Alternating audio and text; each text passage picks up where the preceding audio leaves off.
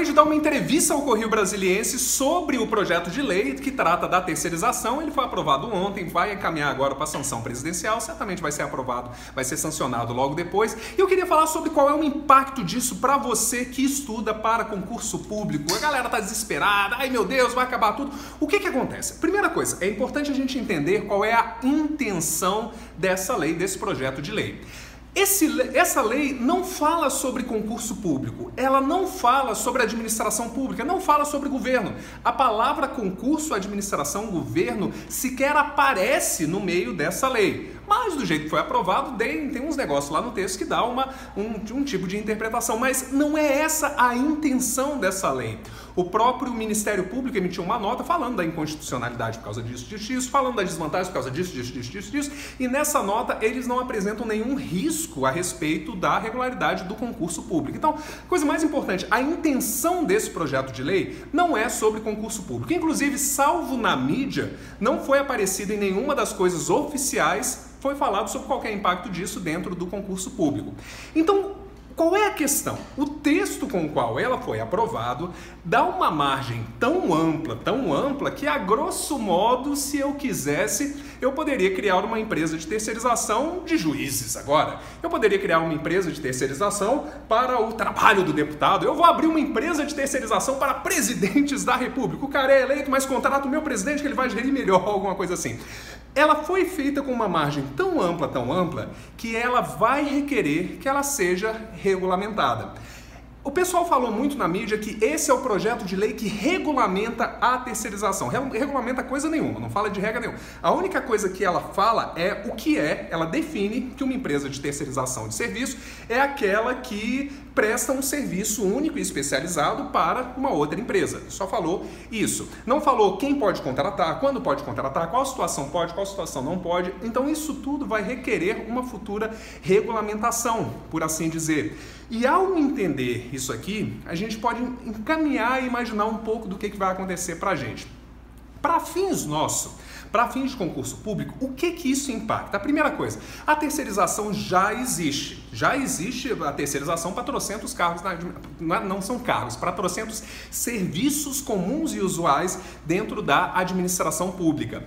Hoje já haveria a possibilidade da administração pública terceirizar praticamente todas as atividades meio, quase todos os cargos de analista, quase todos os cargos de todos os cargos de técnico. Então não é a presença dessa lei, Hoje já seria possível fazer uma coisa como essa. E eles já fazem alguns, algumas partes de TI, algumas partes de atendimento ao serviço, por exemplo, mas o próprio presidente do órgão sabe que é um tiro no pé, sabe que para várias dessas áreas ali no meio é, daria muito, dá muito mais trabalho uma coisa como essa. Então a primeira coisa é para a gente, eu não imagino qualquer efeito nesses próximos dois anos e eu vou explicar o porquê.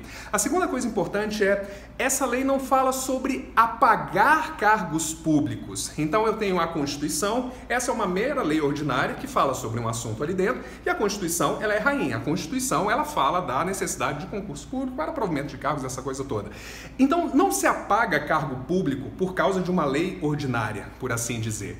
Todo ano, 3% da população morre, 3% da população se aposenta e uns 5% saem, porque vão fazer outras coisas, porque passam em outro concurso, porque saem e tal. Então, a todo ano existe um déficit de mais ou menos 600 mil vagas para concurso público, empregado público ou servidor público em alguma das esferas.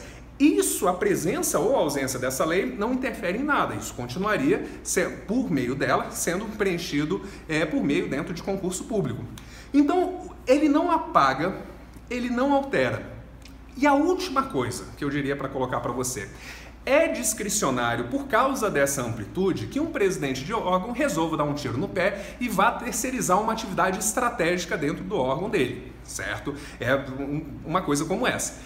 Quando for feito, você como servidor público, você como concurseiro ou os próprios servidores que já são, o que, que vai acontecer?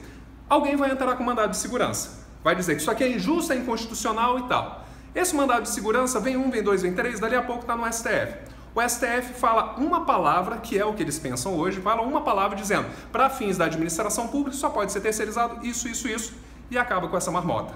na minha percepção, dada a minha análise, sabendo quem eu sou e o que, que eu já vi, esses meus sete anos que eu estou envolvido em concurso público, nós não veremos nenhum efeito dessa lei para fins do concurso público nesses próximos dois anos.